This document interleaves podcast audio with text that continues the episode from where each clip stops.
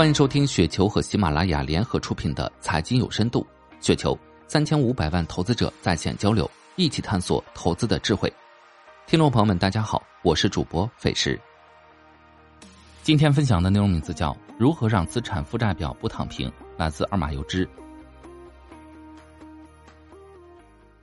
前段时间看到一篇文章《躺平的资产负债表》，从另一个视角去分析日本失落的三十年，我有感而发。说一说如何让资产负债表不躺平。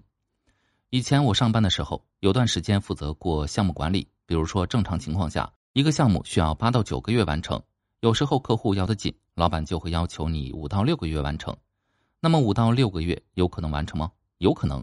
这个时候需要团队高度的紧张专注，不能有任何的明显失误，而且还要九九七零零七的拼命工作才可以完成。每完成这样一个项目，就像打了一场恶仗，身心疲惫。这种项目可以做，但是不能长期做。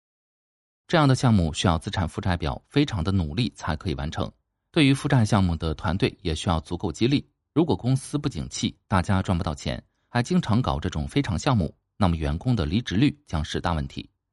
有时候会有这样的项目，正常八到九个月的项目周期被压缩到三到四个月。这种项目和前面五到六个月工期的项目是有区别的。五到六个月的项目属于项目团队垫着脚可以够着的。对于这种项目，项目团队虽然不满，但是如果项目失败了，责任可以归结为项目团队的不够努力。所以，为了自己的荣誉，也为了那几两碎银，大家往往都会拼命完成。当项目周期变成三到四个月后，这是项目团队垫着脚也无法完成的，或者说无法保质保量的完成。要完成这种项目，是通过牺牲必要的环节实现的，质量就无法保证。这个时候，项目团队反而没有那么大的压力了。既然结果已经无法确定，那就随他去吧。项目失败了，项目团队也很坦然，不是我不努力，而是这样的项目就不是努力可以做成的。如何让资产负债表更加努力？其实体现在我们工作生活的方方面面。我小时候家里穷，九十年代我父亲的单位分了一套三十多平米的房子。我们一家五口人住在里面，感觉就是豪宅。大冬天的没有暖气，做作业手都冻僵了。好像也从来没有想过买一个电热毯。那个时候的电费和现在差不多，使用大功率电器是一个很奢侈的行为。因此，我们这样的人是非常拼的，经历过非常贫穷的岁月，知道好日子的来之不易，只有拼搏才有可能改变命运。国家最希望这样的资产负债表。后来给儿子讲我小时候的艰苦。第一次讲，他还能体谅父辈的不易；第二次、第三次，他也能耐心的听着。讲的多了，他会说：“你又来了。”这些年，我们享受中国发展的红利，生活确实发生了翻天覆地的变化。再后来，儿子出去上学，我们去陪读，租房子的时候都不愿意租两室一厅了，必须是三室，一人一个屋。早些年做项目，没少和欧洲人和美国人打交道，欧洲人的做事节奏明显比美国人慢。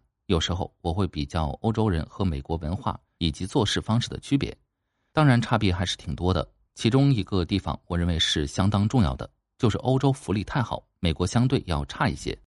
要想要国民有更高的战斗力，福利就不能太好。因此我很清楚奥巴马和特朗普在医保政策上的分歧。从我一个旁观者看，站在经济发展角度看，奥巴马的医保政策对于美国经济发展是不利的。一个国家的经济要想较快速的发展，就需要资产负债表一直有雄心、有渴望，通过能力可以达成目标、实现愿望。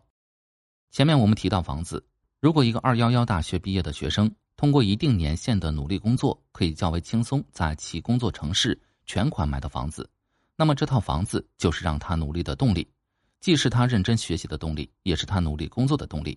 美好的生活是他可以垫着脚够着的。如果他努力学习、拼命工作，最终他发现美好的生活距离他比较远，这个时候他就会比较，就会计算得失，他就会想人生的意义到底是什么？这么一想可就坏了，他可能会发现我不努力奋斗，得到的东西比努力了也没有太大区别。这个时候他可能会选择放弃荣誉、社会认同，把自己封闭起来，过一种简单、可能是舒适的生活。中国历史上有一个时期，魏晋南北朝时期。那个时期出了很多的名士，这些名士以远离仕途、回归田园为乐。这里面有晒裤衩的阮咸、打铁的嵇康，还有门市而谈的王猛。他们的行为被称之为名士风范。后来我们更多的去了解了这段历史后，发现他们不是一堆躺平了的可怜虫，这是一群以儒家思想为信仰的儒生，却生活在城头变化大王旗的乱世，信仰坍塌，有时候会被拉出来站台。竹林七贤之首阮籍躲来躲去，最终还是被逼写了司马篡位的劝进文，此后一个月郁郁而终。魏晋的名士是我看到中国历史上第一波躺平的士人，当失去了努力的方向，他们选择了躺平。但是他们中很多人并没有躺平的理由，包括了阮籍的郁郁而终，包括了嵇康的不愿意做官而被杀。我们说资产负债表，这里面的关键是资产和负债的平衡，也就是杠杆率的应用。有时候需要加一点杠杆，让净资产收益率更高。但是加杠杆是会上瘾的，杠杆有时候是有毒的。当加了杠杆，净资产收益率也开始下降的时候，这个时候就需要考虑负债的成本，要考虑杠杆的反噬了。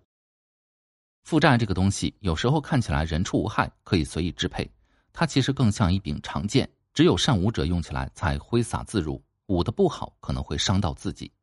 以上就是今天的全部内容，感谢您的收听。